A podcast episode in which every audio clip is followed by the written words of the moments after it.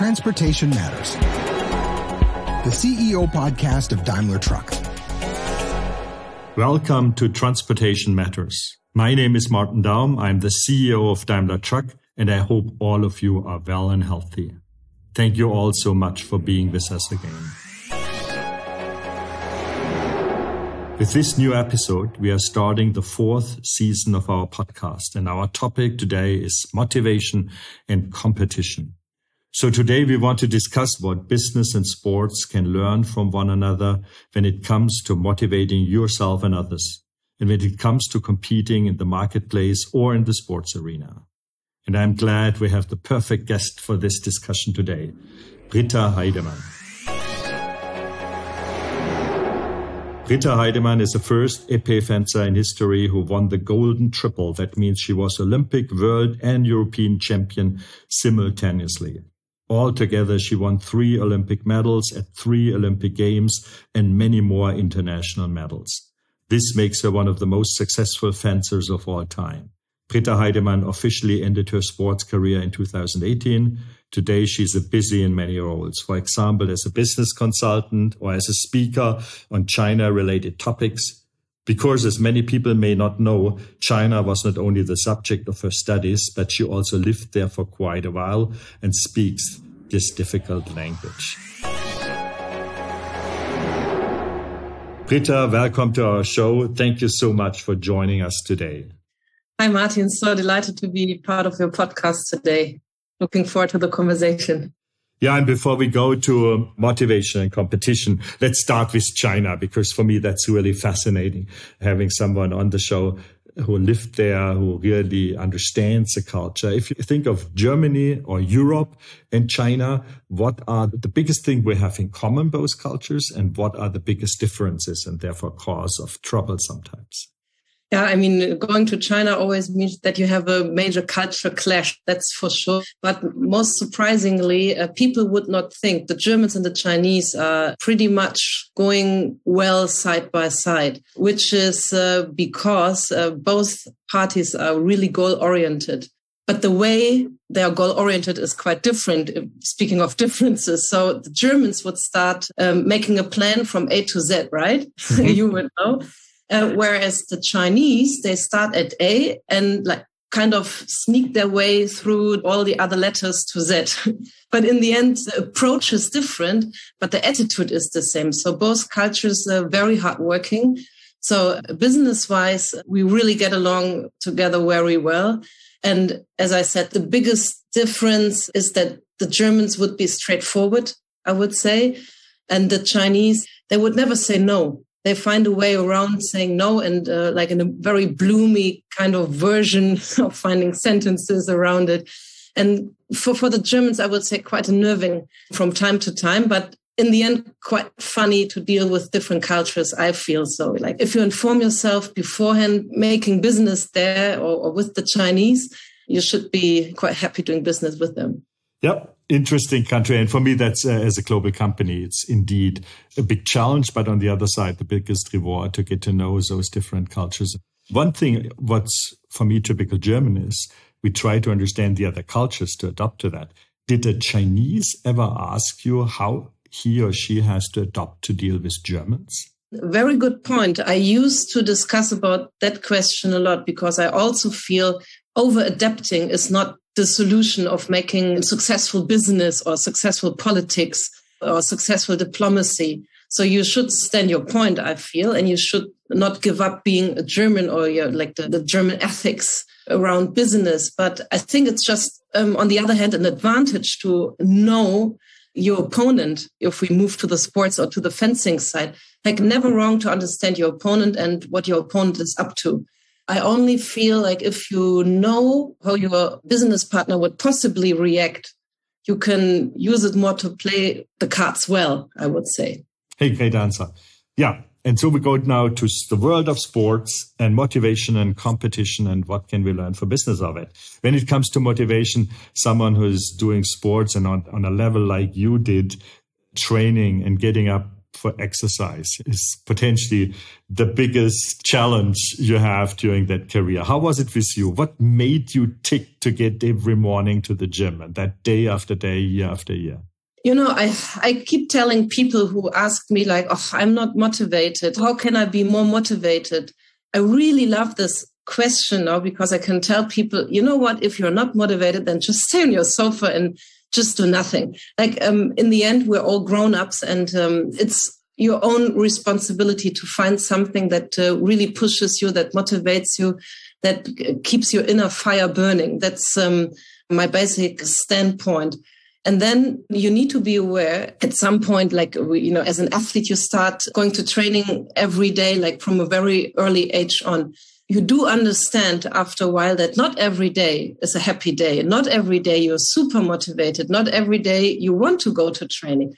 But in the end, like summing up, you get something out of it. So you develop a strategy how to deal with the phases or the days that you're not as motivated. Firstly, you need to be aware that um, motivation does come back once you go through the phase. And secondly, um, once you're in the phase, I think the best way to deal with it is to, for example, go to training and then concentrate or focus on a little detail, like in the environment, talking to your um, teammates, talking to the coach, uh, trying to laugh a little bit, and also within the, the fencing lessons, like the technical uh, lessons, just uh, try to get better at one single thing that you really like and that you really love, like um, some actions that you really like, and then repeating them a hundred times or something like that. And then the next day you wake up and you're motivated. If you compare self motivation and the influence of a coach, how would you say it 100% self and zero coach or only coach and nothing you or something in between what's the percentages what's self motivation what's coach the secret to motivation, I feel, is to know what and who is motivating you. So it does not need to come all from yourself. But if you are going for a goal, if you want to accomplish something, you have to develop a surrounding and an environment where people can push you from time to time.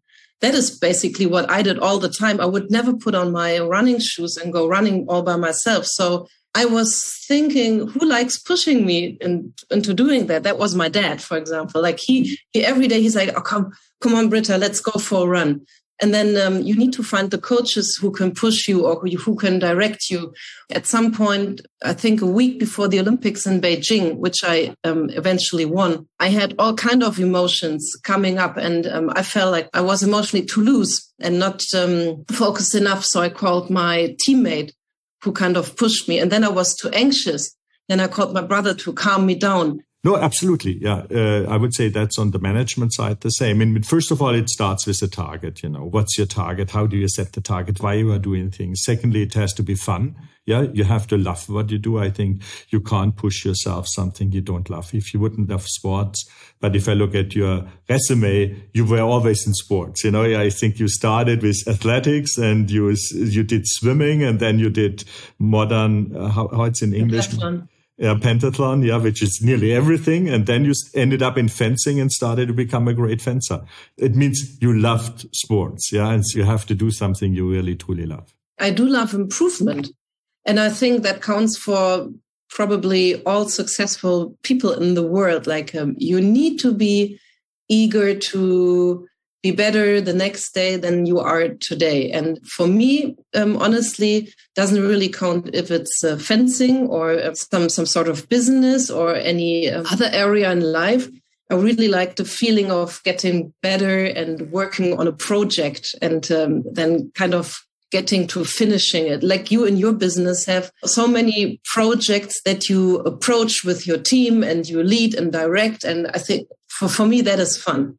Yeah, the targets are important, but at what point of time in your career you set an Olympic gold medal as a target, or you had you ever the gold medal as a target? Interestingly, um, for me, I did not start fencing to become an Olympic champion, but because I really thought the sport was really exciting and very mental and uh, very challenging uh, psychologically. And I can remember the first time I went to the German championships, um, I became a third last of the competition. And my only goal was to do better the next year. okay. and, and, better and better. And so that's how I suddenly ended up in, in the national team. And I think in like the daily life and normal life, that, that is how you mentally are best prepared for reaching something really big to not start here and think about the, the period in 10 times. But as you said, I think you said earlier, like uh, have your little goals in between. Yeah. Yeah. And, and then go like step by step. So you, you would say that the short term improvement is much more important than the big Mount Everest you have to climb one day. Yeah, I mean, in business, it's a little bit different. In sports, it's self explanatory, right? I mean, the big picture is uh, world championships. The big picture is the Olympic Games, which is only going there is a dream come true for most athletes. I didn't really have to think about that goal. I mean, that was self explanatory, as I, mm-hmm. as I said. And then the little steps I think are, are, far more important. I have so many teammates who were just overloaded and just could not perform at all because they always thought, oh, if I do well in this competition and if I get a medal here or a medal there, then I will be qualified for the world championships and so on. And all this pressure is just pushing you down so hard, which on the other hand was always an advantage for me because I, I kind of kept in, in my little world and only thought about like, how can I achieve the next point? How can I win the next match? Which uh, in the end turned out to be a really good strategy. I have experience when I look at people working in our company. Some come with a huge self motivation, and you rather have to calm them a little bit down. So to do smaller steps instead of the one big leap. But others, you know, they need the pressure, they need the consistent push because they don't see the potential they have in themselves. And I would say, uh, how, how do you see that? Is this more personal, how you're wired, or is it more a general thing which happens to everyone? I think most important is to know yourself about th- these things. So I think if you want to achieve something, you need to know and you, you need to look in the mirror and analyze yourself. What kind of a person am I? Can I do um, like the big leap, as you said, like um, all self motivated, or do I need a team around me who pushes me? I think that's quite an interesting uh, question, to be honest that also counts for setbacks and successes that you always know where you stand, what you can reach um, I did not have the exact goal to become Olympic champion or go to the Olympics, but I always knew I can do better and I want to do more. And I was super motivated to kind of climb the stairs. And again, without self responsibility, without self motivation, no way you can reach what, uh, like, also a guy in your position, like you don't get to that position if you don't believe in yourself and if you don't have a super good self reflection, that is the basis of everything. Yeah, it's interesting. And the big one is managing expectations. And we have always a discussion. Are you rather going in with a little bit less than you actually internally want to achieve? So you surprise mm-hmm. positively or you target something which is really a stretch and then you might come a little bit short, but you still have the higher targets. Yeah. Which one was for you the more successful strategy? Both, actually. I, I don't think that you have to find like a ground rule. Okay, I have to uh, go for the long stretch or only do um, like step by step things, but uh, I decide by project. I think we are allowed to manipulate ourselves like psychologically. So you can always decide either or the other way, whatever fits better for your, like the situation that you're in, which project you are targeting it, and what mental condition you or your team are in. So, like, there's always a time and place for different strategies. And for me, the most um, interesting part that I learned from the Chinese is exactly what I mentioned in the beginning. Like, um, you are allowed to adapt. Like if, if plan A doesn't work, then just change your strategy. So basically, when I uh, knew I was qualified for the games in Beijing, because that was my, uh, like I was ranked world number one and I had just won the world championships, of course I was going to go for the Olympic champion title. Uh, which brings us to another thing where I see the biggest difference between sports, especially fencing, and us in business if you go in a fencing tournament like the Olympics, 50 people participating, there will be 49 losers at the end of the day. Yeah? 49 fencers will end their competition with a defeat, and there is only one winner. How do you deal actually with that defeat?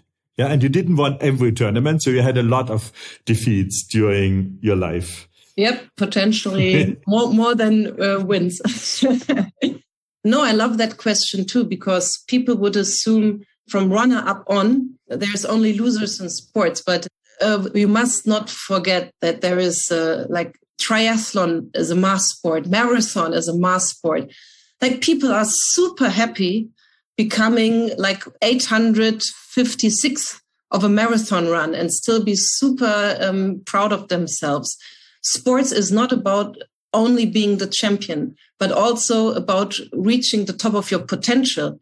My potential was becoming Olympic champion or was the, like being the best in the world. So for me, it would have been a disaster if I would have ended up uh, in a 10 year career only being like a, a, world ranking number 10, never winning a medal or so.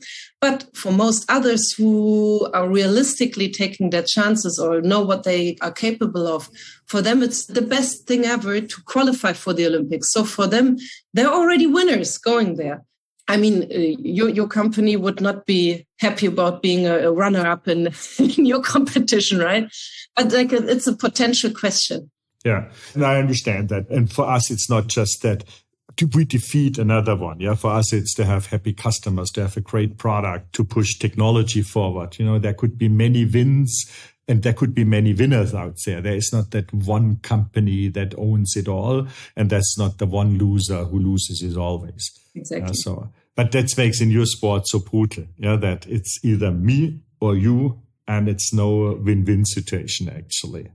Yeah, as I said, I think um, I probably assume maybe in the competitions, five people are unhappy to not be the winner because they could have won, and the rest is just happy to be competing. And is uh, I'm I'm saying the opposite. I think there is a lot of winners in sports, and um, it's not about uh, winning a competition only, but reaching your um, personal potential. Yeah.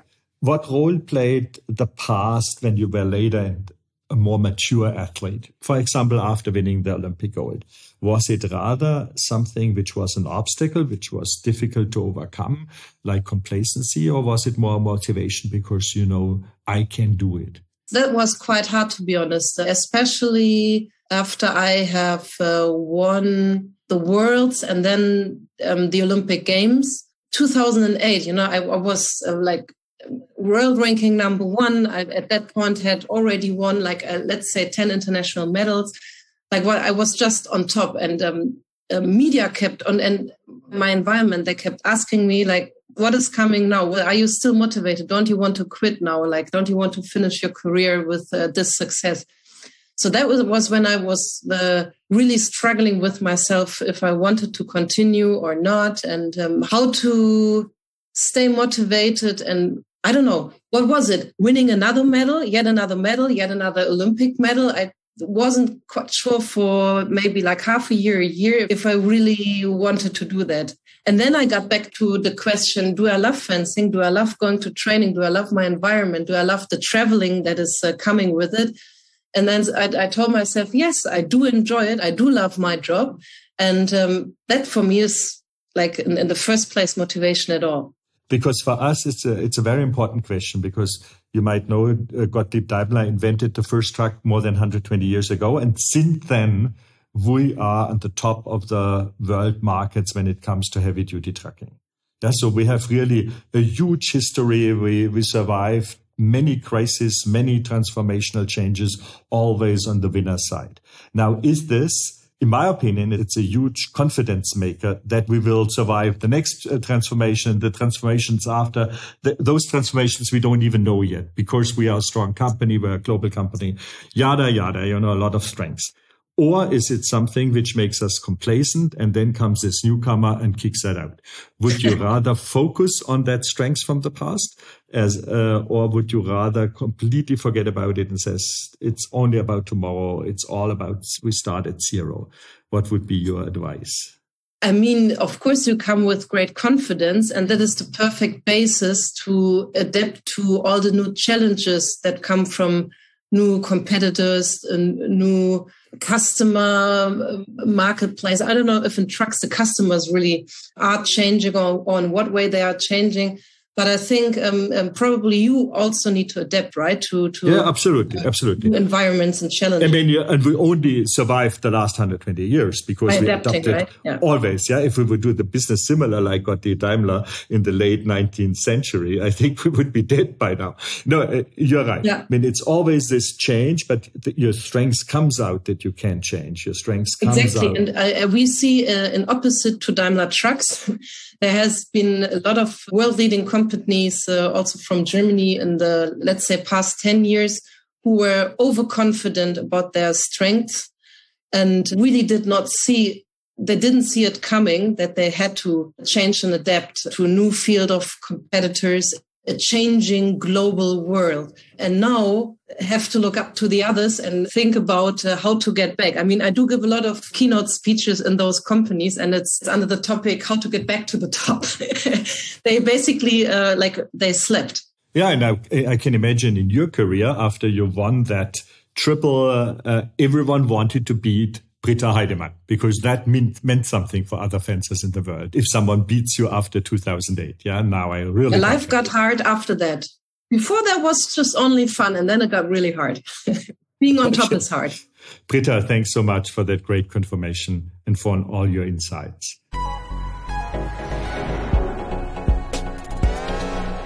With that, I'd like to thank everyone out there for listening. That's it for today. Please join us again for our next episode of Transportation Matters because transportation truly matters for all of us. Until then, take care and stay healthy. Thank you.